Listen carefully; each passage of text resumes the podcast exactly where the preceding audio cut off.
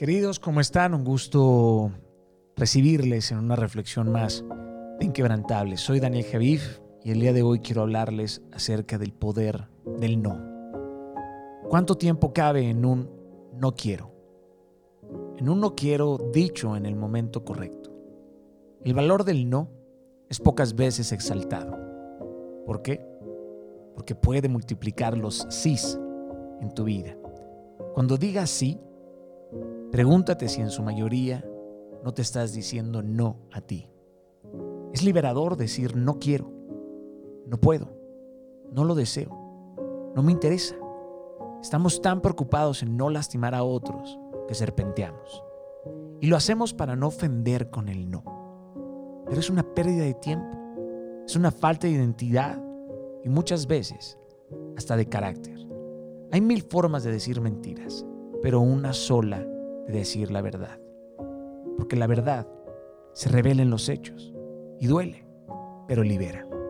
A la verdad no le importa cómo se siente el otro. Hay que ser sabios, sofisticados y cuidar el corazón de los demás al decir la verdad. Podemos adornar la verdad buscando no lastimar, pero le haces un daño al carácter también de los demás. Y a veces cruzamos la línea en donde comenzamos a apapachar la fragilidad y el egocentrismo. Y ojo, no se trata de ir por la vida siendo un insensible o un agresivo, pero la libertad consiste también en saber decir no, en saber dónde no quieres estar y a dónde no quieres ir. Hoy, aprende a decir no, porque aprender a decir no es aprender a usar tus convicciones y tu tiempo de forma efectiva.